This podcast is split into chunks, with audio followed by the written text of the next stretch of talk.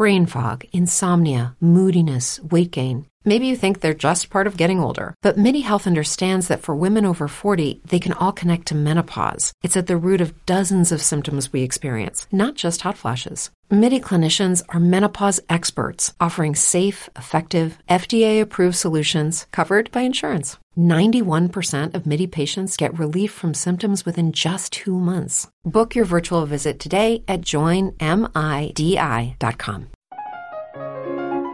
En Es Radio, Economía para Todos con Carmen Tomás.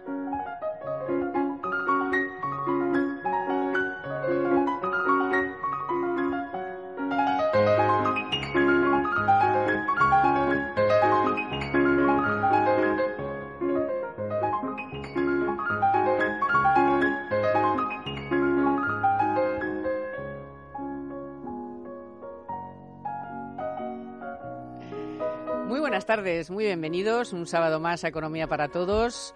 Hoy vamos a hablar otra vez de autónomos porque nos toman el pelo todos los días. No, ya no es todas las semanas, ya no, no, no, es todos los días. Cada día tenemos una incertidumbre sobre, dependiendo de quién hable. Si dice una cosa Sánchez, luego dice otra Valerio, luego dice otra Podemos, Pablo Iglesias. Vamos, que alguien nos tiene que estar mintiendo porque dicen cosas diferentes, o sea, todos no pueden decir la verdad.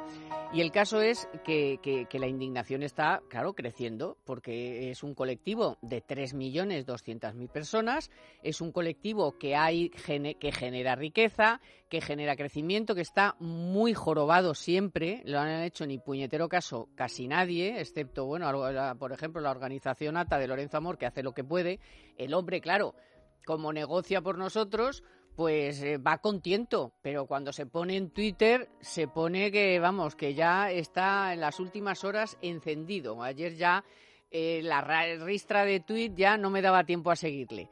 ¿Por qué? Pues porque les digo, porque es que ya no sabemos si nos van a subir la cotización, si va a ser para todos, si para unos pocos, si el año que viene, si en 2020, si lo de los ingresos... Es... Oiga, aclárense, ¿eh? Aclárense eh, porque como decía el otro día Llamas, que me acompaña aquí, muy buenas, buenas. tardes, Israel García Juez, muy buenas a tardes, órdenes, os meto ya Carmen. en la faena, mm. decía el otro día con toda la razón, eh, cuidado que, decía yo, no nos podemos manifestar, porque no tenemos tiempo, básicamente, estamos todo el día de acá para allá, pero como decía Manu, sí votamos, así que ojito con lo que están haciendo con los eh, autónomos.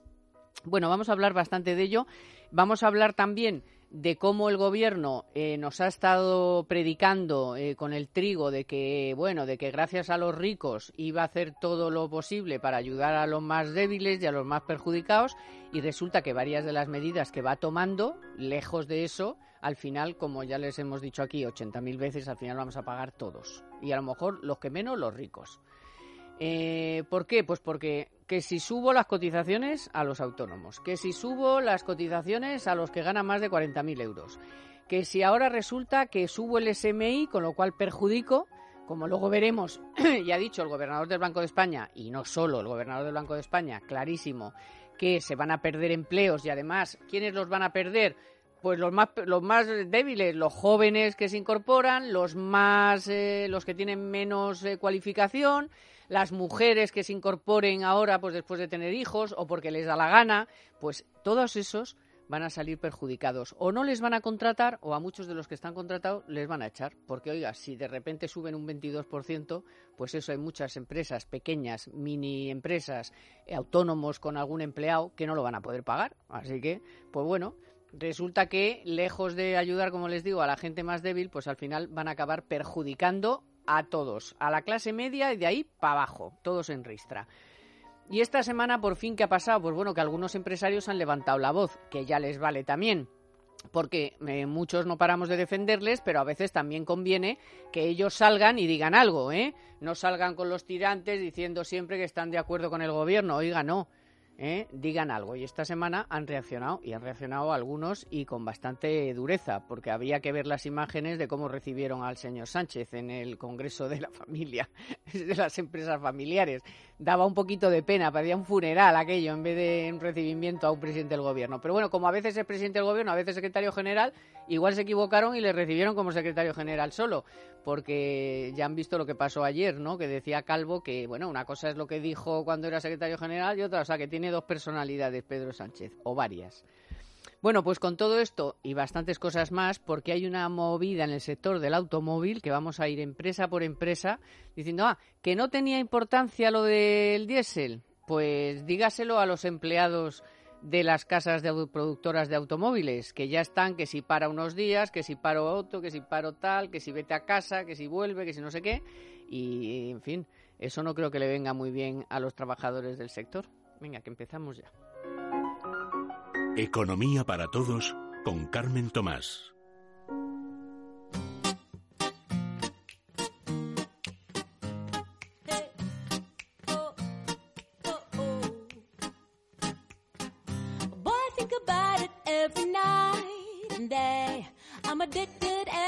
Vamos para, para abrir boca para que vean cómo a veces la doble personalidad te juega malas pasadas. Y al presidente del gobierno se la ha jugado esta semana con el asunto de los autónomos. Eh, fíjense, eh, pongan bien el oído fino, pongan bien el oído fino y vean lo que dijo Sánchez sobre los autónomos y cómo la doble personalidad le jugó una malísima pasada.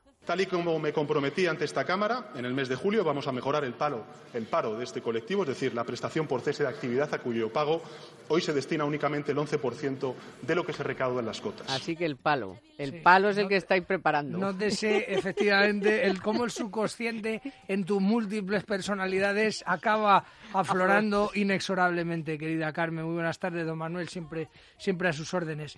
Vamos a ver, eh, todos los que estamos aquí, en fin, somos, somos autónomos y hay cosas que sí y otras que no, Carmen. Es decir, a mí de la batería que se ha hecho pública, que luego, eh, luego espero efectivamente vuestro análisis también fino de ver qué es lo que se dice en público, qué es lo que luego se recoge en los papeles, si efectivamente esto entrará o no en vigor en el 19, porque hay, hay varios mensajes. Pero bueno, de las cosas que han trascendido, a mí hay cuestiones que sí me parecen positivas. No sé cuál es vuestra opinión a vosotros. Es decir, esto de que no se adelante el IVA hasta digamos que no lo cobres, me parece fenomenal porque a mí, por lo menos a nivel particular, en más de una ocasión y en algún medio de comunicación, no vamos a ser malos, me lo he tenido que comer con patatas. Es decir, tú emites facturas, pagas tu correspondiente IVA y después no sé si financiación con cargo a proveedores o que la abuela fuma, pero el que te tenía que pagar finalmente no te paga, pero tú efectivamente has desembolsado esos cientos de euros. Pero eso ya estaba, que lo sepas. Ya, bueno, vale, pero vamos. Y no funciona. Y no funciona. bueno, pues vamos a ver. Que arreglen el funcionamiento, no la medida que ya está. Bueno, pero un recordatorio, un reminder, ¿no? Que dicen los ingleses, no, estas cosas no están mal. Que veo muy navideño ya. Eh, que, que se pague en función de los ingresos, pues tampoco me parece eh, una cosa mala, porque yo he estado mirando para prepararme, como sabes, con profundidad esta tertulia y, llego a la conclusión, Carmen, de que no hay mes en el que yo gane lo mismo. Es decir, en los 12 meses que configuran un año, yo no hay un mes que digamos tenga los mismos ingresos que otro, con lo cual, bueno, podría, podría esta cuestión también estar bien, ¿no?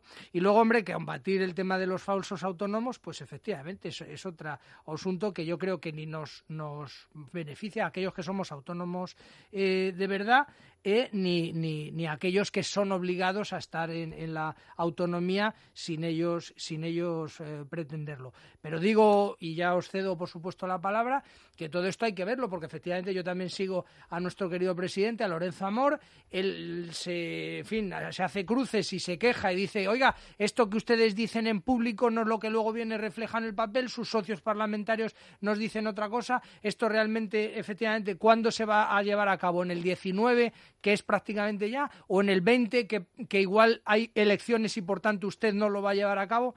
Bueno, eh, estoy a punto de anunciarles Toshiba por el incendio que se va a montar en este momento, porque de todas las cosas que ha comentado Israel, que oye, respeto absoluto a las opiniones, me temo, por lo que ya venimos conociéndonos, que eh, ninguna de las tres está de acuerdo Manuel Llamas. Así que hoy, tosiva. El, el, debate, el debate sano y, y más todavía eh, más agradable si es, si es con Israel en, frente. Desde luego no estoy de acuerdo con el, con el eh, diagnóstico, yo creo, pero básicamente por lo siguiente, porque eh, cotizar en base a los ingresos va a suponer una mayor carga fiscal para la inmensa mayoría de autónomos. La gran ventaja que tienen los autónomos hoy en día es que pueden decidir su base de cotización a diferencia de lo que sucede con los asalariados.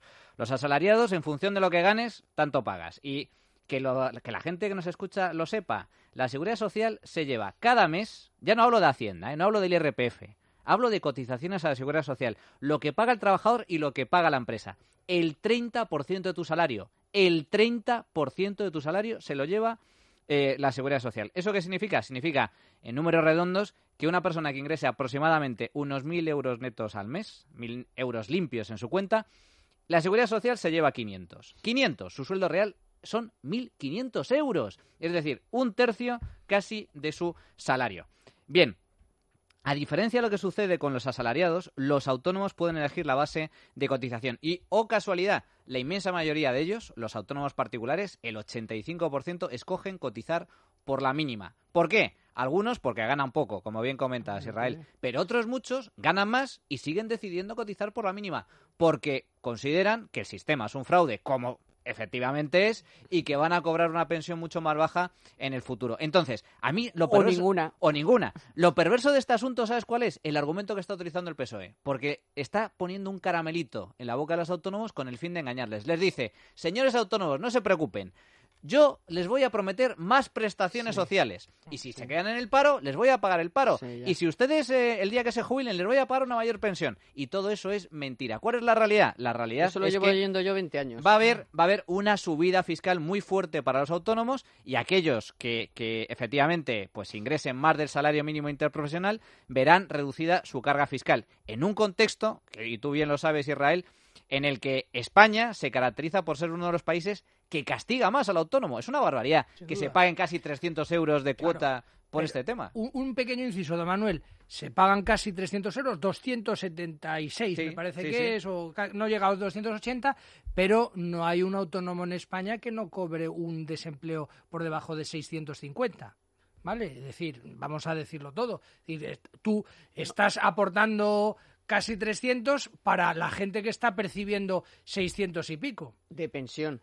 Sí, claro. De, porque de paro nada. No, claro, te digo, pero se supone que tú lo que estás eh, contribuyendo es para la pensión del día de mañana. Te dan 600, pero es que... 650, no el, 650. El 75% o más prefiere dice, mire, yo le doy 300 euros, porque mm. eso de 270, yo por ejemplo pago 350. Ya, me explicarán algún día por qué yo pago 350. Siempre oigo 270 y tanto. Bueno, yo pago, no, una porra, yo pago 350 y me van a dar seguro la misma pensión, porque seguro que me han metido, seguro que me han metido algún rollo ahí que no sé de qué va. Pero bueno, eh, me da igual, a efectos de la mínima primero, pagamos la mínima, ¿por qué? Porque yo prefiero tener yo el dinero a la vista del desmadre que es todo esto, ¿eh? Y entonces, mire, los otros 300, 400 o 500 ya me los invierto yo en lo que a mí me dé la gana para cuando sea mayorcita y tener ahí mi huchita, ¿eh?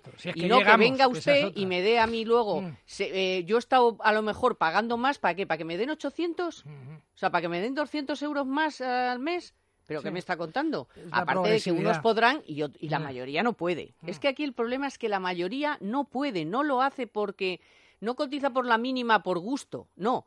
Es que están ganando tal eh, mínima cantidad que luego a eso súmale, como dice siempre Amor, súmale si eh, tienes que pagar la luz, tienes que pagar el IRPF, tienes que pagar si tienes un empleado, tienes que pagar el, el IBI si tienes un localillo. Eh, es que vamos a ver, es que son un montón de gastos. Entonces, eh, lo último que ha dicho, bueno, lo último, o lo penúltimo que ha dicho Sánchez, Javi, sobre autónomos, lo que iba a pasar. Lo que vamos a hacer es poner en marcha el diálogo social que, se inició hace escasos días con las asociaciones de autónomos para la reconversión del actual régimen de cotización hacia la fijación de tramos de cotización que permitan a los autónomos cotizar en función de sus ingresos reales. Queremos acabar con la explotación laboral. En tan solo cuatro meses desde que se puso en marcha el Plan Director de Lucha contra la Explotación Laboral y por el Trabajo Digno, hemos detectado 11.978 casos de falsos autónomos que ya están cotizando, afortunadamente, gracias al compromiso del Estado en el régimen general. Bueno, ya está. Los tres tramos, ¿qué es? Subirle a todo el mundo. Sí, sí, claro. O sea, al- sobre Es- todo al Es primer... equiparar, es equiparar el régimen, el RETA, el régimen de autónomos, el régimen especial Al general, prácticamente. al general, es decir, Claro. convertirlos en asalariados. La gran ventaja que tenía el autónomo era que escogía su base de cotización. Lo que deberían eh, exigir, yo siempre se lo siempre que tengo la oportunidad, eh, se lo recuerdo a las asociaciones de autónomos y si Lorenzo Amor nos escucha, pues haría muy bien los autónomos en decirle al gobierno, no, no, no, no, no, yo no quiero más prestaciones, yo no quiero más pensión. no, yo mentira. quiero cotizar lo que a mí me dé exactamente la gana y que yo pueda decidir si cotizo más, si cotizo menos Ay, o, si, o si directamente o si directamente prescindo de las cotizaciones Claro. y me hago mi propio eh, plan de ahorro. Y luego, en cuanto al tema de los falsos autónomos que comenta Sánchez y que también ha comentado eh, Israel, eh, yo es que siempre se habla de explotación, explotación, explotación. Es que para la izquierda trabajar es explotación. Todo es explotación Bueno, para la para- izquierda. y si me apuras hasta somos esclavos todos, Sí, malvados. Claro, ellos, ellos viven en el mundo de la utopía. Pero, Como muchos Manuel, de ellos no trabajan, Sí, yo, yo, yo que, que no soy de izquierda, pero sí soy católico, ya no dijo nuestro Señor Jesucristo que percibirás tu salario en función del sudor de tu frente y tal. Es decir, es una maldición bíblica, ¿vale? Y luego, dice usted qué tal, Adelanta- adentrándose civilinamente en el mundo del, del liberalismo, diciendo, no, no, no, a mí no me diga usted está lo que yo tengo que hacer, yo ya me apaño.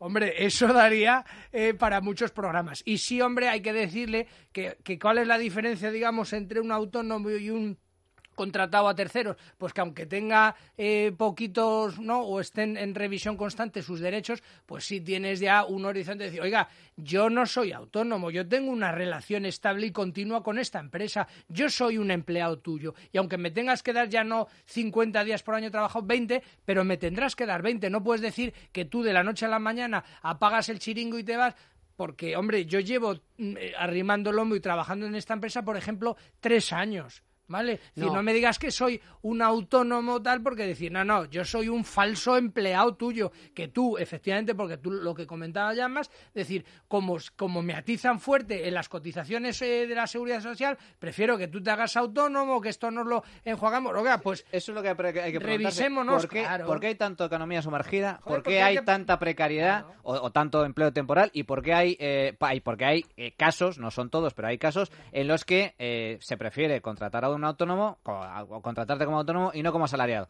Porque efectivamente los costes laborales son enormes. Es que contratar en este país es un absoluto caro, ¿no? expolio. Sí, sí. Es uno de los más caros del mundo. Entonces, eh, la gente piensa, no es que los salarios son bajos. Y yo siempre digo lo mismo. Los salarios son bajos porque los impuestos son muy, Son muy altos. Si hubiera una, un IRPF mucho más reducido y sobre todo menores cotizaciones sociales, automáticamente eh, la mayoría de los españoles ganarían un 30, un 40% más. Pero eso no se dice. Lo- y, luego, y so- sí. so- solo un apunte. Eh, esto de falsos autónomos, hay muchas figuras que están surgiendo ahora con la revolución eh, Ahí quería ir tecnológica. yo, ahí quería ir yo. El tema de Globo, el tema de Uber Eats, el, el tema de, de Cabify, el tema de Uber, el tema de tantas otras eh, eh, eh, negocios que son nuevos y que se intentan poner palos en las ruedas diciendo, no, no, no, es que usted tiene que contratar a ese trabajador que se dedica a, a A repartir, repartir. a repartir paquetes por... Oiga, no, es que ese, ese repartidor lo único que hace es utilizar una aplicación. Y la aplicación lo único que permite es poner en contacto a cliente con eh, proveedor. Nada más y nada menos. Por lo tanto, déjenlos ustedes trabajar. Si ellos son libres de decidir si quieren o no. Me estoy riendo porque no voy a decir dónde, pero antes de irnos a la publi os voy a contar una anécdota sobre estos personas, que, estos chavales que trabajan en estas, mm, no voy a decir los nombres para no hacer publicidad. no son solo estos repartidores, hay también gente Sí, pero- en el mundo, sector pero casi, pero casi siempre que hablan de esto, Sí. siempre sacan lo de los repartidores. Sí, sí. Y entonces estaba yo en un medio de comunicación, no voy a decir cuál, y entonces Mm. dijeron, Tate, vamos a coger a uno de estos chicos y ya verás tú las cosas que nos va a decir sobre lo malvado que soy y lo mal que le di el trabajo y lo que le explotan y tal. Ya. Y entonces, claro, empezaron las preguntas del chico que estaba en la calle con él y empezó a decir, ah, no, si yo trabajo cuando yo quiero. Si yo estoy estudiando y yo me, me abro la aplicación, dice, oye, pero te explotan. Dice, no, no, que no, que yo, Yo estoy cojo- encantado. que yo cojo la aplicación, le doy y digo, ala, que ahora estoy disponible. Claro. Entonces voy, hago tres, cuatro, cinco cosas a las que me dé tiempo y luego Claro. apago la aplicación y a correr. Y claro, el entrevistador ya nos sabe, no, pero te va mal. Y yo digo, no, no, no, a mí me va fenomenal. Tan es así, Carmen, fue que se, que se conocen muchos ejemplos de gente que está allí, efectivamente, después de una dura jornada laboral, dice, me voy a pedir unos rollitos de primavera con el abuelo Ming metido dentro porque tengo hambre y tal. Y claro, como, como estos chicos, oye, que no, es que ahora tengo que estudiar, ahora tengo tal... Pasan las horas, pasan las horas, oye, que no me traen la comida y luego dice, oye, ¿qué pasa con el repartidor? Pues oye, que es que al final no eso, eso sí, en el siguiente envío te lo hacemos gratis. Dice, "Sí, me han quedado unas ganas fenomenales de volver a pedir comida con vosotros. Pero bueno, Ahí cuando, cuando si, si, eh, lo que dices, eh, Carmen, es totalmente cierto. Nosotros hicimos un reportaje en Libre Mercado, precisamente eso, porque se, siempre se era explotación, tal, una, una cosa terrible, terrible. Y, y leías luego con detalle ese tipo de artículos y te das cuenta que los que hablaban eran gente que ya no trabajaba en esas empresas, porque los habían despedido por vagos o por sinvergüenzas. O, o eran, o eran sí, claro. sindicalistas, o eran sindicalistas y decían, no, es que yo quiero que me contraten como... Entonces, al final dije, bueno, ¿y aquí dónde están los repartidores? Y una compañera nuestra fue a hacer un reportaje a la calle y le sucedió exactamente lo mismo. Sí, sí, Se fue a una plaza donde había mundo. 10 y le preguntó a los 10 y los 10 decían, no, no, si yo estoy encantado, Estoy yo me encantado. levanto 1500, yo me levanto 1200, yo trabajo cuando quiero, como quiero. Oye, qué maravilla. Sí, sí, sí. y en bici, Y que en- no y contamina. Pero que ahora, y ahora las hay eléctricas que ya ni siquiera tienes que Ya no pedalear. tiene que eso para los vagos, muy bien. Hay quien no le gusta el frío y quien lo ve como una oportunidad para hacerse con un imprescindible, el jersey de Kashmir.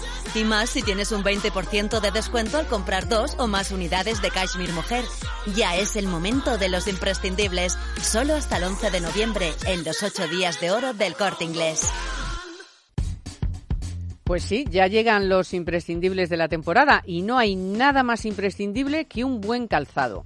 Por eso encontrarás zapatos Clarks de hombre por 89,99 euros. Para continuar, hazte con ese look masculino que te encanta. Ahora en camisas, punto y pantalón Dustin tienes uno por 29,95 y dos por 50.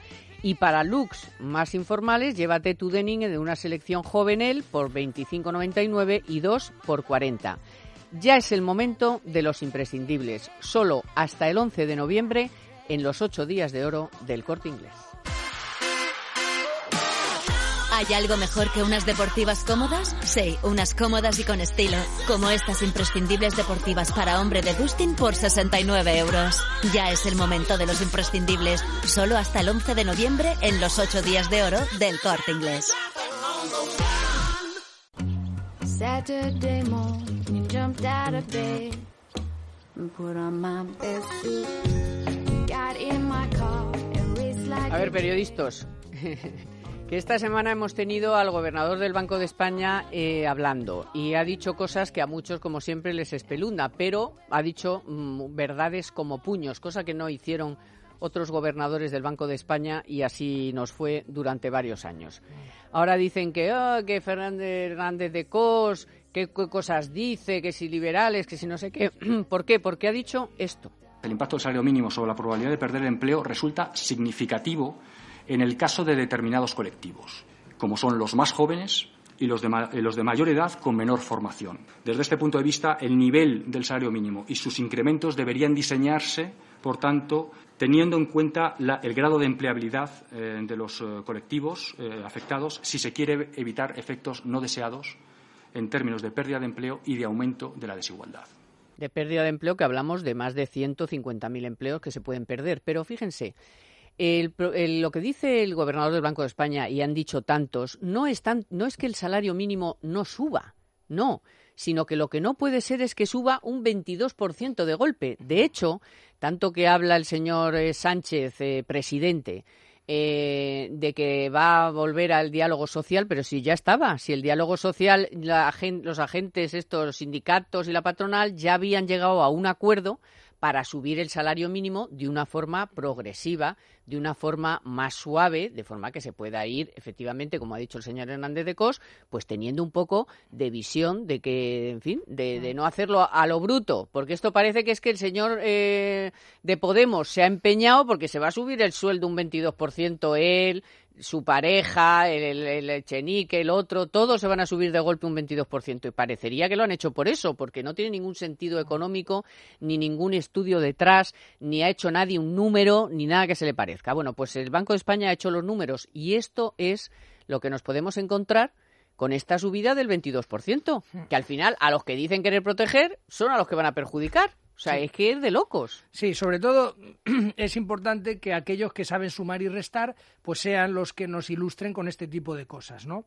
Vamos a ver, el gobernador del Banco de España, o el Banco de España, tradicionalmente tú lo apuntabas con cierta maldad, Carmen, eh, hasta que se rompió aquella mm, historia, era, es un organismo al margen del gobierno, absolutamente independiente y el gobernador del Banco de España debía de surgir de su cantera o de su de un banquillo muy privilegiado con gente pues que está muy preparada, que son muy estudiosos tal. Es el caso de Pablo Hernández de Cos y no es el paso y no es el caso de algunos de gobernadores de, de, de, infasto recuerdo. Por tanto, lo que dice el, el, Banco de España a mí me gusta, me, me, interesa, porque en principio es un organismo al margen del, del, del gobierno que dice las cosas que, que, consideran en cada momento y que luego nos tenemos que empezar a acostumbrar porque cada vez que hemos encontrado, hemos escuchado a un gobernador diciendo cosas que, oye, sobre el empleo, oiga, no, métase usted en los bancos que es de lo único que tiene que hablar.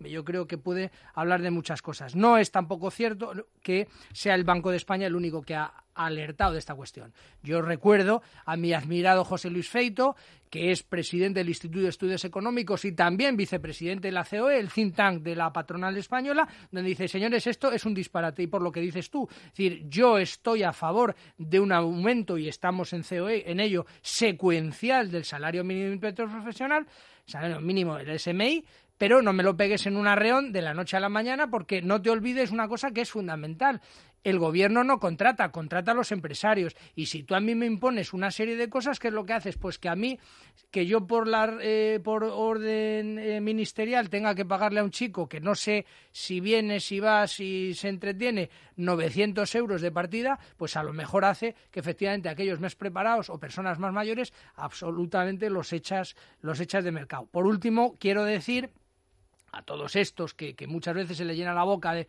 eh, los países nórdicos. Oiga, en los países nórdicos o en muchos de ellos no existe el salario mínimo interprofesional. Don Manuel, cuando guste. Efectivamente. Ni el despido. Estaba, estaba eh, precisamente en, en, línea con lo que comenta eh, Israel, buscando el listado de países eh, que no tienen eh, salario mínimo. Y, y, y, oh casualidad, les va fenomenal. Les va de maravilla. Mira, tengo, tengo aquí un listado. Son en concreto nueve países que carecen de salario mínimo interprofesional y donde el coste directo del despido es cero. Es decir, donde tampoco hay indemnizaciones por despido. Es decir, te puedes llevar 20 años en la empresa y a los 20 años te dice eh, la empresa, mira, tengo que prescindir de ti por las circunstancias que sean, no te llevas nada. O sea, no te llevas nada. Te llevas, sí, te llevas una mochila austriaca, la famosa mochila austriaca. Uh -huh. Bueno, pues eso no, es lo que ya tienes acumulado. ¿Y cuántos días tardas en encontrar empleo? Dos o tres. Pues y, te sobra, y te sobran eh, trabajos. Pues mira, son países como Suiza, Noruega, Islandia, Austria, Dinamarca, Suecia, Finlandia, Italia, Chipre, es decir, países ricos, muy, algunos de ellos de los más ricos eh, del mundo, con una renta per cápita todos en esa lista muy alta, tú. efectivamente. Claro. Por lo tanto, Italia, eh, que está más cerca de nosotros, más que parece, ¿no? Más de nuestra sí, cuerda, pues sí, tampoco. Sí, pues tampoco en este caso. La cuestión es que eh, si tú eh, quieres hacerle la faena a tu peor enemigo, no tienes que imponerle un salario mínimo de cero euros, le tienes que poner un salario mínimo de 10.000. Si tú le pones un salario mínimo de 10.000 euros, automáticamente a esa persona, a tu peor enemigo, lo condenas al paro. ¡Al fuera. paro! Entonces, si fuera tan, tan sencillo subir los salarios por ley, ¿por qué no hacen el señor eh, Sánchez y el señor Iglesias un nuevo Real Decreto y dicen, señores, a partir de mañana todos los españoles no pueden cobrar menos de 3.000 euros al mes? Todos felices, ¿verdad? ¿La cuál sería la consecuencia? Que 10, 12 millones de españoles se quedarían sin trabajo ese mismo día. Esa es la realidad. Los salarios no suben en base a la voluntad política, suben en base a la productividad. Y este tipo de alzas eh, salariales, este tipo de alzas del SMI, al final, ¿a quién perjudica? Como bien comentabas, Carmen, a los trabajadores más vulnerables, a los jóvenes que carecen de experiencia y por lo tanto su productividad es baja, a los eh, parados de larga duración, gente que lleva en el paro más de un año y que tiene dificultades para eh, reincorporarse al mercado laboral, o a los trabajadores menos cualificados, gente sin estudios, sin formación, que lógicamente su productividad, su valor añadido es más reducido y por lo tanto, si un trabajador no es capaz de eh, producir eh, más de esos 900 euros al mes, automáticamente tiene, está condenado a dos cosas. Que no O son bien, 900, que no que son son, 900. más de 900. No. Digo, para el empresario no son claro, 900. son 900 como mínimo, pero efectivamente el coste laboral es más alto. La En, ra- uña, en realidad 900 son, para la uña de- en realidad son mil, mil, casi 1.500. Claro. Si no es capaz de, de producir más de esos 1.500 de valor añadido, de productividad eh, como trabajador, automáticamente está condenado a dos situaciones, o al paro o a la economía sumergida. Por lo tanto, lo que están haciendo el PSOE y, el- y Podemos es fastidiar a los trabajadores más desfavorecidos, a, las a los más vulnerables y a los más débiles. Lo que tendría que hacer este país es eliminar, ya no digo reducir, eliminar el salario mínimo interprofesional. Y que cada uno cobre en función En de lo que de lo que cueste, Sí, exacto. que, sí, que es que tiene toda la lógica. Hay una cuestión que no, no hablamos, pero como estamos en economía para todos, siempre lo orillamos, que es la inflación. Decía, decía Manuel, no, tú condenas a no sé cuántos millones de personas, lo sacas del mercado porque establece 10.000. Y luego, claro, le metes una- un chute a la inflación, pues dices, oiga, si todo el mundo gana más pasta, lógicamente los precios de las cosas suben. Con lo cual también sería interesante estudiar, oiga, ¿usted no sabe que si le, le, le dan un, un golpe de, de acelerador al tema, a lo mejor luego le puede también acabar penalizando? Pues claro, si a todo el mundo le suben el sueldo unilateralmente, los precios al subir luego te compensan con las cosas que pagas, ¿no? Yo estaba de broma, pero no estoy de broma. Yo creo que al final, como nadie ha hecho ningún número en Podemos ni en, ni en esto, yo creo que como están todos teniendo niños y todos comprándose casas, Mm. yo creo que han dicho, oye, vamos a ver, o nos subimos el sueldo o no podemos pagar las hipotecas y a los niños, porque ahora todos tienen, ya les, eh, ha sido como están una haciendo liberales. ha sido como una especie Claro. de ala, venga, todos con niños, Espinares, Garzón, eh, Iglesia. Pero son siempre una bendición, ¿no, Carmen? Sí, Que vengan los niños, sí, sí, que- claro, que, pagarán pero- las cotizaciones. Sí, sí, pero que las- se suban el sueldo también ha sido como muy, todo esto- muy pegado. Oye, pero que estos no van descalzos, ¿no?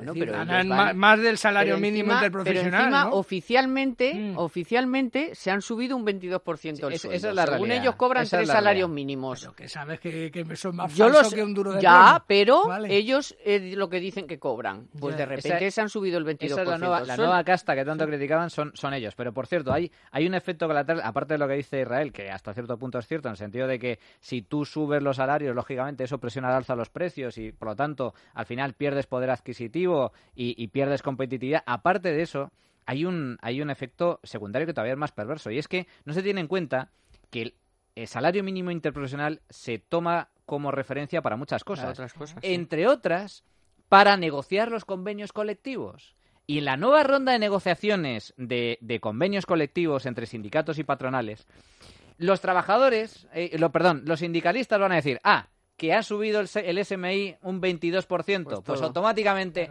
a los trabajadores que yo represento que cobran más que el SMI, también hay que subirles un 10, un 15, un 20%. Con lo cual, encareces absolutamente los costes laborales, pierdes competitividad, menos, menor capacidad para generar eh, beneficios a las empresas y eso al final se traduce en más paro, que es el gran drama de este país.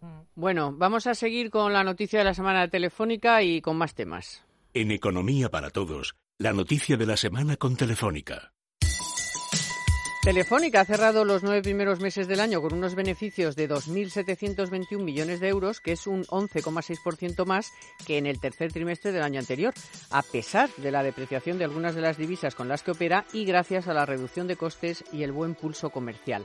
La Teleco creció en clientes de alto valor, un 25% en líneas de datos móviles, un 7% en contrato móvil y un 21% en fibra óptica y un 6% en abonados de televisión de pago. De hecho, hasta los 8,8 millones de hogares tienen ya Movistar. En España cerró en términos comerciales su mejor trimestre en 10 años. En Economía para Todos, la noticia de la semana con Telefónica.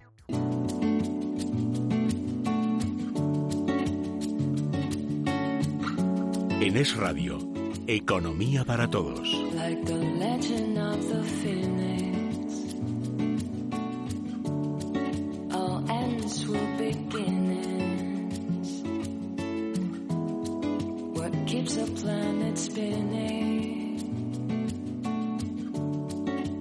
Este recadito del Banco de España venía acompañado de otros datos que se van sumando ya, que es la caída brutal del comercio, que todo el mundo achaca a la, a la porquería de salarios que tenemos y, a lo mejor mm, se están equivocando otra vez. tenemos la deuda en máximos, tenemos un PIB del tercer trimestre que aunque ha seguido creciendo el 0,6, precisamente por eso está estancado, porque antes estábamos creciendo a tasas de 0,8, 0,9 y estamos en 0,6 y de ahí, pues gracias a que en este trimestre no se ha movido, pero ya las previsiones son que el cuarto trimestre va a ser peor. Así que tenemos un panorama tremendo y de ahí que los empresarios hayan dicho, oye, hasta aquí hemos llegado. O sea, estáis tocándonos las narices con las cotizaciones, tocándonos las narices con impuestos de sociedades, tocando las narices cuando el panorama es de una desaceleración clara. Y el primero que eh, protestó porque le tocó inaugurar el Congreso de la Empresa Familiar, porque era en Valencia, es a Juan Roch. Juan Rod también dijo, oye, salir ya del armario, que también está bien que él saliera, ¿eh? y decir por todas partes, primero, que los empresarios somos los que generamos riqueza, los que damos empleo, que ya está bien de insultarnos, ya está bien de, de vilipendiarnos, que es lo que hace todo el mundo con los empresarios, cuando son los que contratan aunque a veces quiera contratar la administración, que luego hablaremos de esos que, empleos que se inventa para ver si compensa la caída del paro. Pero esa es la realidad y eso fue lo que dijo. Aparte de una broma que a, mí me hizo gracia, otros no lo han hecho tanto. Yo les llamaba a ellos periodistas, mire cómo lo que hizo Juan Rocho. Y hablaremos de empresarios y empresarias. Ah, habéis visto que ya me he corregido. Y entonces, quiero decirte, todas, es que si no luego te meten en la cárcel. Y entonces hay que cambiar el tema, ¿no? Entonces, todas las empresas, empresos, surgimos surgimos de, surgimos de un... Hay muchos que lo han puesto a caldo, pero a mí me hace mucha gracia. Desde, desde el desconocimiento. También, eh, vamos a ver, Carmen, yo he estado en Valencia en el, en el instituto, en el Congreso de la Empresa Familiar este lunes y este martes en Valencia. Lo oí en directo, también dijo Juan Roch en fin, que, que, puedes criticarle lo que quieras, pero me parece que es la tercera fortuna de nuestro país. Es decir, un tío que... Y en creación de empleo. Por eso te digo, que tenga encima... Claro, pero, pero bueno, en fin, también podríamos aquí dedicar un programa entero de cómo crea Mercadona, de dónde sale, quién eran sus padres, que eran unos señores que tenían una carnicería en Valencia, en fin, eh, ni siquiera en Valencia, en un pueblo, en fin, que tiene su, su mérito indiscutible, ¿no? Pero sobre todo yo, eh, y escribí lógicamente crónicas sobre ello, lo que más me llamó la atención es lo que decía, es decir, estamos acojonados. Y son palabras textuales, estamos acojonados. ¿Y por qué estamos acojonados? Por lo que estás contando tú, por toda esta situación de, de, de, de, lío político, de que el gobierno dice una cosa, luego su socio parlamentario le contradice, al día siguiente se vuelve a desdecir, oiga, no, no, no, no, nos queda claro, y como el dinero, lo hemos dicho muchas veces, es muy tímido, pues a mí en cuanto me, me introduces elementos distorsionadores y líos raros, ¿qué es lo que hace el empresario? Amarrete Allí ya sabéis que en, la, que en el Congreso de la Empresa Familiar, por cierto, la empresa familiar que representa un porcentaje altísimo del PIB español y lo que tú también apuntas de la contratación, es decir, del número de empleados directos que tienen en estas empresas englobados, hacen, eh, había en Valencia concentrados 800, perdón, 700 empresarios de la empresa familiar y hacen allí una encuesta interactiva Dicen, oye, ¿qué, ¿cómo veis el futuro? ¿Cómo veis el 19? ¿Vais a contratar más gente? ¿Vais a reinvertir? ¿Vais a abrir más cosas? ¿Qué vais a hacer? Súper amarretas, eh, Carmen. o sea, las, respuestas que ya, van allí absolutamente en directo, decir, oye, nos volvemos a estar en, en, en momento, en periodo eh, digamos, eh, precrisis, eh, crisis metido ahí, tal, decir, oye, yo prefiero reinvertir en mi negocio, no voy a contratar más gente, yo no veo que esto vaya a tirar, quiero estar wait and see, vamos a ver cómo van las cosas, y este es un mensaje muy, muy, muy negativo. De hecho, y concluyo, Francisco Riveras, el que mm, cada dos años cambian, se lo dijo, decir, oiga, ustedes tienen que gobernar a largo, no pueden estar tomando decisiones para primero su continuidad en el corto y sobre todo trasladándonos a nosotros, sociedad civil, empresarios, tal, que tiremos de un carro que ni vosotros mismos os queréis. Qué grande es Juan Roch. Qué grande es, aparte de, que es un auténtico genio en el, en el ámbito empresarial, ha puesto... fíjate, ¿por qué? Es, es, muy interesante, pero yo siempre eh, digo lo mismo, es decir, ¿por qué Juan Roch es multimillonario? Porque tú vas a Mercadona y es una auténtica maravilla. Es que cómo no vas a... Es que cómo no lo... Es que lo, lo hacemos millonario nosotros. Nosotros Totalmente. hacemos millonario a Juan Roch porque nos sirve de maravilla, porque tiene buenos productos a muy ¿Cómo bajos te tratan precios. los empleados, y, además? y- y los empleados los mejor pagados de todo el sector. Y de todo el y sector. los que mejor te tratan. Y se nota. ¿Por qué? Porque efectivamente son los que mejor te tratan. Porque eh, eh, saben quién es su jefe. Eh, Los, los empleados, su jefe no es Juan Roch. Juan Roch es el que les contrata. Su jefe son los clientes, los que van a todos los, eh, todos los días al supermercado Pero a eso, comprar. se lo, eso se lo ha inculcado Juan Roch. Juan Niños. Roch. Esa es la historia. Entonces, fantástico Juan Roch, fantástico Amancio Ortega y fantástico todos esos cientos y cientos de empresarios, eh, eh, no solo de la economía familiar, sino los miles de empresarios que se levantan cada día a poner en marcha sus negocios a pesar, y esto es lo, lo increíble, a pesar de las trabas y los robos absolutos del gobierno. Son auténticos héroes. Pero esto que estoy diciendo yo, lo dicen cuatro gatos. No es, ni Bueno. siquiera lo dicen los empresarios. Se llaman facha. Y eso es lo que es una de las cosas que lanzó Juan Roch. Señores, aparte de lo que dice Israel, que efectivamente están acojonados por el ambiente eh, político, también dijo una cosa muy importante. Empezar a defenderos a vosotros Claro. mismos, empezar a dejaros de Salir de- del armario, salir dijo. del armario, dijo literalmente, salir del armario y empezar a defenderos. Y esa es la, la cultura que le falta al empresario español, porque el empresario español es muy timorato, porque él tiene miedo al poder, porque en este país hemos estado gobernados durante muchos años, primero por una eh, dictadura, que lógicamente el que se moviera, cuidado, pero es que luego el gobierno sigue teniendo un enorme peso, sigue teniendo un enorme poder, y allí el que, el que, el que se desvíe de lo políticamente correcto tiene miedo de que de que le puedan calzar pues sanciones, de que no pueda contratar con la administración pública, etcétera, etcétera. Los empresarios se tienen que quitar esa mochila de, de las espaldas y hacer como hacen los empresarios de los países desarrollados, de los más desarrollados, como es Estados Unidos, como es Reino Unido, como es Canadá, que tienen sus think tanks, tienen sus, eh, eh, sus, grupos de presión, sacar pecho y decir, aquí estoy yo y estoy en contra de estas políticas liberticidas y coercitivas. Y hace muy bien Juan Roche en decirlo abiertamente, muy bien. Y contar, decías tú que eh,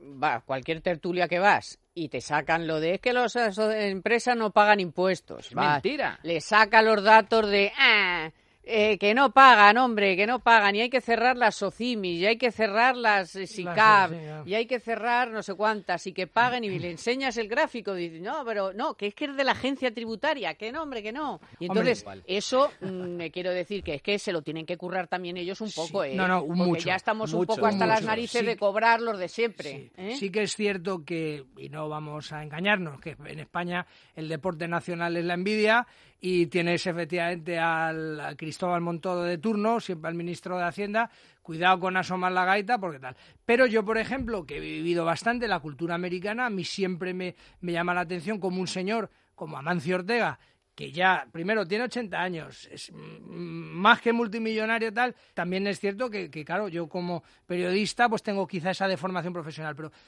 como ciudadano, usted tiene la exigencia, usted debería estar en los medios todo el día diciendo, oye, mira, esto, lo otro, lo de Maroto, esto ha sido así, esto ha sido asado. Encima, lo que dices tú, Carmen, regala al hombre 20 millones de euros para poner los hospitales y debe este, este explotador, no sé qué, no sé cuántos. Alicia Koplovich, sin ir más lejos, otra portento que está todo el día la mujer cediendo cuadros, haciendo cosas por la cultura española. No le he escuchado a nadie nunca que le dé las gracias ni de nada. Lo máximo que llegan es a contar el último novio que se ha sacado o lo que sea, ¿no?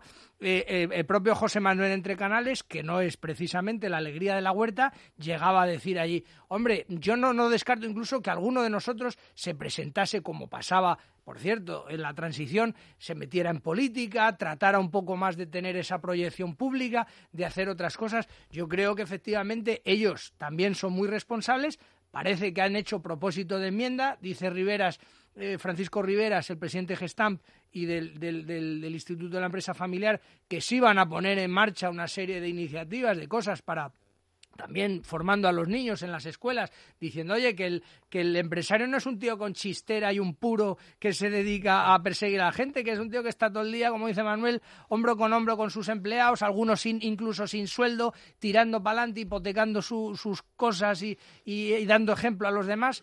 Bueno, pues también habría que cambiar un poco la, la conciencia, porque claro, solo transciende pues aquellos que si las tarjetas black, el que... te Las hace- tarjetas black que eran políticos. eh, pues ya, no, pero que te quiero Encima. decir todos aquellos que dicen, no, pero Sí, me, sí, me refiero a los sí. representantes Y de las patronales. queda- sí, sí. y ya solo queda un rato. Sí, sí, los bueno, demás claro. no existen. No, no, los ¿eh? de comisiones Los demás no obreras, los de UGT, nada, los del eso PSOE, nada, eso nada. no. Pero si esto, esto es muy sencillo, la dicotomía es muy sencilla.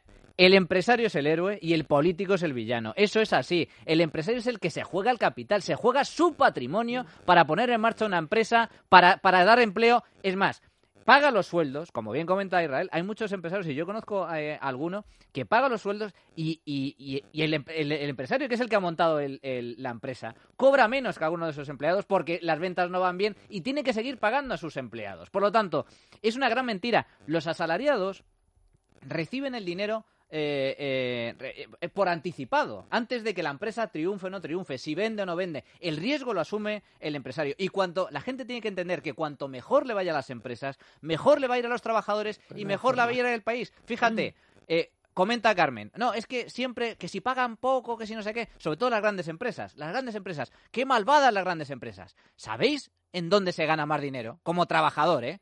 En las grandes empresas. Una Normal. pequeña pyme con 10 trabajadores puede pagar lo que puede pagar. Pero una telefónica, una, un, un Amazon, un Apple, se, per- se puede permitir sueldos mucho más altos porque son empresas mucho más grandes, mucho más competitivas, con mercados mucho más abiertos. La gente se pega de bofetadas por entrar en una gran multinacional porque las condiciones laborales son tremendamente positivas. Por lo tanto, ¿Qué necesitamos? Necesitamos muchas empresas y sobre todo empresas mucho más grandes. Pero claro, si resulta que creces un poquito y te viene el Montoro de turno y te dice no, más impuestos. Resulta que te viene el Sánchez de turno y te dice no, prohibido. Te viene eh, Pablo Iglesias y te dice expropiese. Hombre, así es imposible, claro. Es, no hay posibilidad de crear empresas y crear riqueza en este país. Bueno, vamos con eh, la noticia de BBVA. La app de BBVA es la número uno en banca móvil a nivel mundial según la consultora Forrester. Con las aplicaciones de BBVA puedes gestionar tus cuentas, pagar con el móvil, apagar y encender tus tarjetas y mucho más. Descubre aplicación para móvil de BBVA, la manera más sencilla y rápida de gestionar tus cuentas a través de tu smartphone. Además, ahora la app de BBVA también se puede visualizar desde tu Apple Watch. Descárgatela. Teo, ¿tienes que ensayar a la hora de la siesta? Mañana tengo examen. Esta habitación se nos queda pequeña para tanto talento. Si estás pensando cambiar de casa, es el momento de hacerlo, porque con el precio de la hipoteca BBVA sin comisión de apertura, te costará menos decidirte. Consulta condiciones en nuestras oficinas o en bbva.es. BBVA, creando oportunidades. En Es Radio, Economía para Todos, con Carmen Tomás. Bueno, vamos a hablar ahora de los cierres parciales que se están produciendo en las fábricas de coches. Hay algunos algún motivo, como por ejemplo la falta de motores, por el cambio de las... Pero vamos, básicamente porque el 90% de los coches que se producen en España son diésel, por eh, las medidas que ha anunciado el gobierno. Por ejemplo, Volkswagen en Navarra han parado ya ocho días en septiembre, uno en octubre y tienen previsto suspender su actividad hoy, el 5 y el 9. Eh, Mercedes de Vitoria, Almusafes de Valencia, paros en noviembre, en diciembre. Eh, en Vitoria, la firma alemana Mercedes. Eh, Martorell, SEAT en Martorell y mm, PSA en, en Vigo. Pero es que además también está cayendo la producción de camiones, porque la mayoría de los camiones, aunque cada vez se van haciendo más camiones de gas, eh, como método alternativo al diésel, por supuesto, la venta de camiones en España, la mayoría son eh, todavía diésel. Y entonces, ¿qué está pasando? Pues que está bajando la, la producción y todo esto afecta al empleo, que por cierto es uno de los sectores que más empleo da en este país, tanto directa como indirectamente. Intensivo, sin ninguna duda. De todas formas, Carmen, yo no sé dónde está tu, tu sorpresa. Primero, porque ya lo has adelantado que a, tu, junto, a, a tu audiencia junto. millonaria. Y segundo, cuando tú escuches a la ministra del ramo de industria y dice el diésel tiene los días contados, hombre, no hay que ser el más listo de la clase para decir se va a comprar un diésel tu tía mm, bestia de corto, ¿sabes? Porque yo no me meto ahí. Es decir, la gente dice, oye, vamos a ver eso tal. Habría que explicar que no solo, es decir, también son intensivos en trabajo porque somos uno de los principales exportadores de automóviles de todo tipo tal, con lo cual también ahí le están metiendo un torpedo en la línea de flotación a la, a- al PIB español, ¿no? Por Y eso a- está bajando y a la eso, por eso. Las, las ventas, que es lo que tú me preguntabas, se han hundido. Y no lo decimos nosotros, es decir, vaya usted a, a los datos y ve lo que ha pasado en septiembre y lo que ha pasado en, en, en octubre. Y luego, hombre, eh, yo soy y estoy por el tema del cambio climático, que hay que ser muy verde, hay que ser muy tal y eso. Pero claro, eh, también me gusta... Ahí mover- lo lleva en la solapa la Claro, flor. un- claro, un flor. Que, mm, que me gusta a mí mover mi cuerpecito por lo que es la península ibérica, ¿no? Y entonces dice, oiga, eh, ¿cuántas gasolineras de gas de ese tuyo y de electricidad y tal hay por ahí? Porque claro, si me quiero ir a Cuenca a ver si me suicido desde una casa colgante, dice, que no llegas. Dice, oiga, ¿y cuánto se tarda? Que esa es la segunda pregunta, de hecho, ¿cuánto se tarda en cargar un coche? Dice, media hora, dice, ¿cómo? O sea, vamos a ver, autonomía muy poquita y luego cada vez que tienes que meter el S se tarda entre 10 las baterías supersónicas de, eh, del señor de Tesla o las normales un poco, que ya son más gordas, esa se tarda media hora. Con lo cual tienes que estar parando cada ciento y pico kilómetros media horita allí a que te reporte. Y lo que te cuesta el coche. Sí, bueno, ya. Sí, sí, bueno, que, bueno Que pero final- habrá quien te diga, lo compensa por lo que no te cuesta el al- combustible. Pero que te digo, es un incómodo del carajo. Es decir, en, en España no hay una red todavía creada de depósito. Es decir, tú puedes ir con tu coche súper verde, tu metal, y quedarte allí cruzado en la carretera a mitad de camino y luego mm, hazte la conciencia y la paciencia de que eso, de que se tarda un montón en rellenar también las baterías, las por lo menos las de las que están ahora en, en, en funcionamiento, no y, al final, de y, al, y al final lo que se ha dicho, que al final con la subida del diésel vamos a acabar todos pagándole a los que sí pueden comprarse un coche eléctrico la subvención para que lo compren, que es que manda narices también Bueno, la eso, cosa. eso está eh, contemplado dentro del plan Claro, presupuestario que, que ha elaborado el gobierno. Efectivamente, Claro. la recaudación del impuesto al diésel, una parte, creo que el 30%, se va a ir destinado a subvencionar la compra de coches eléctricos para, eh, bueno, a ver, para, para el colectivo que se lo puede permitir, que son rentas altas, porque un coche eléctrico, Cuesta aun con subvención, cuesta mucho más que uno de gasolina. Eh, a ver, ¿qué se esperaba el gobierno? Pero si es que es normal, es como bien comenta Israel. Resulta que el gobierno dice, no, no, si vamos a subir los impuestos al diésel, no solo vamos a subirlos, es que además vamos a prohibir circular diésel en el centro de las ciudades. Hombre, pues la gente tonta no es, dice, bueno, pues acabó el diésel, me compro un gasolina. Pero O no me compro nada. o no me lo compro nada. que que Pero claro, pasando, el- claro. el- la tragedia del asunto es que efectivamente eso tiene consecuencias. En España, el parque automovilístico está compuesto mayoritariamente por coches diésel. Entre otras cosas porque los políticos, hasta antes de ayer, nos recomendaban comprar diésel y nos incentivaban a la compra de diésel. encima era un poco más caro porque el, el, Sí, el claro. consu- porque el, combustible era un poco más barato. Era un poco más barato. ya- Y luego hay una, y ahora sin embargo cambian de criterio y dicen todo lo contrario. Bueno, pues eso se va a traducir, como se está traduciendo, en caída de ventas en, diésel y eso lógicamente repercute en eh, la automoción española, que está fundamentalmente compuesta por fabricantes de coches diésel. Pero es que luego hay una gran mentira, porque yo, a diferencia de Israel, yo no me creo lo del cambio climático. El cambio climático puede haber algo de calentamiento global y yo te digo, si hay calentamiento global, bienvenido sea, porque es mejor para todos. En los momentos de mayor calentamiento a nivel general eh, ha sido fantástico para, para, para la naturaleza en general, eh, etcétera. Es más, las muertes y los problemas suceden en las épocas de frío. eh. Pero independientemente de todo, aparte, aparte, no hay ningún eh, estudio diga- medianamente serio, a pesar de que hay mucho bombo y platillo al respecto, que digan que ese calentamiento se produce por culpa del hombre. Es decir, es que el clima en el- a lo largo de la historia de, de la Tierra ha cambiado con hombre, sin hombre, con dinosaurios y sin dinosaurios. Por lo tanto, es, eh, eso está todavía por, por demostrar. Pero es que en el caso de los diésel, hoy en día se fabrican diésel que son tan ecológicos Con- no menos o, o que la menos gasolina. o- o que, que la gasolina o que los o casi que los híbridos. Es decir no tiene ningún sentido cargarte el tema de los diésel por una cuestión de contaminación. Diga usted la verdad señor Pedro Sánchez. Usted lo que quiere es recaudar más dinero y por eso van a subir por el impuesto al diésel ni más ni menos Bueno, yo no sé si hay cambio climático o no, ya lo veremos. Lo que estoy seguro es que ha llegado el invierno. Ha llegado el invierno y la bomba de calor de Toshiba, esto es un, Eso, esto es un clásico. Ha llegado el invierno. Y la bomba de calor de Toshiba te da todo el calor que tu hogar necesita con el mejor gasto de energía y además protegiendo tu bolsillo. Además, una cosa. Hay split de pared, multi-split por conductos, todas las soluciones para la reforma de tu casa y si quieres aerotermia para darte calor en invierno, frío en verano y agua caliente todo el año, ya lo sabes, escribe quiero un Toshiba y ya está, esto ni no tiene nada que ver con el cambio climático, tiene que ver con que haya calorcito en tu casa ahora en invierno y el agua calentita. Así que ya está, esto es lo que hay.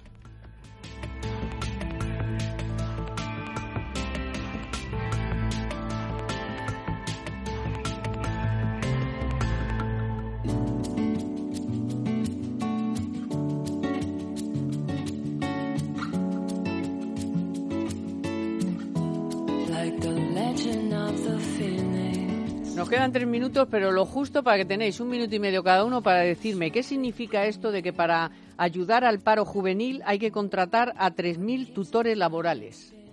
Don Manuel que nos ilustre porque no tenía ni idea. Ilústranos porque me parece que lo has escrito en... Esto- en- sí, es que lo, he- eh, lo he visto así de última hora. Es el acuerdo que alcanzaron ayer el gobierno y los sindicatos para contratar a 3.000 orientadores laborales eh, con el fin de... Ahora se llama así lo de Sí, contratar para, para los, para servicios, arreglar. los servicios públicos de empleo. Esa- esos servicios públicos de empleo que no sirven para nada. Que no funciona. Que no funcionan para nada, 3.000 excepto, más. excepto para ir a sellar la cartilla del paro y, que, te- y, que- y cobrar No, la si se- prestación. Si se, puede hacer telemáticamente. Pues entonces hay que cerrar los servicios públicos de empleo. Puedes hacerlo desde Colombia, desde Ecuador, desde Carmen, un barco. desde- Cerremos los servicios públicos de empleo. No sirven para nada. Hay que cerrarlos. Y luego, eh, esto de los 3.000 es un ¿Esto acuerdo es? que es simplemente para contentar a los sindicatos. Los sindicatos Ah. quieren eh, fichar a más gente porque eso no sirve para nada para ayudar a los jóvenes.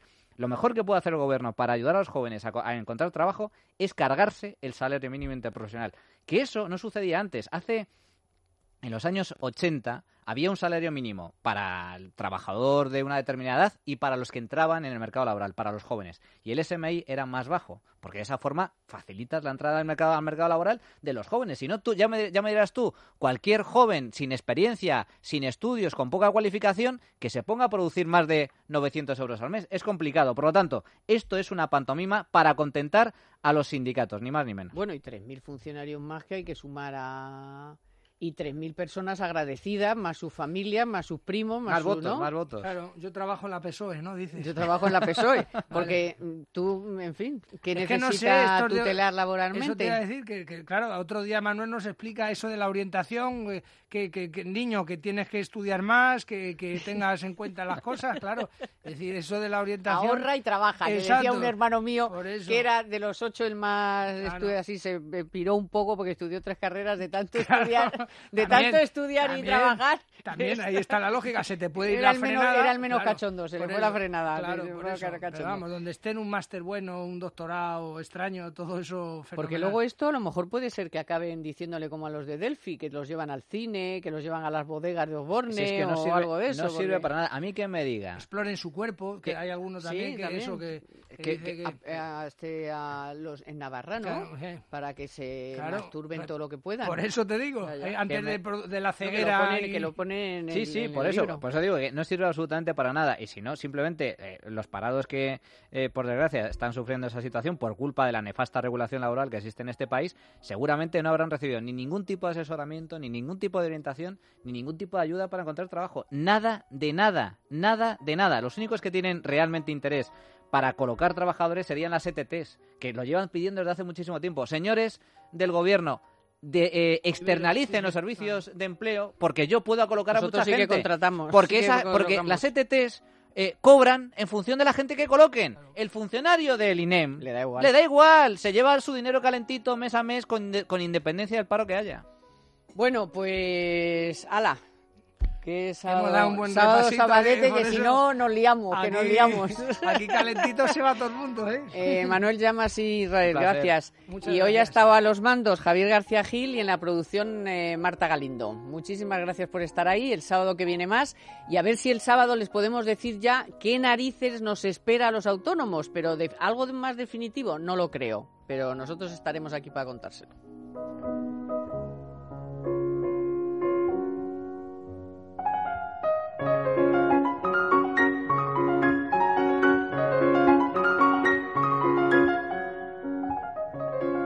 En Es Radio, Economía para todos con Carmen Tomás.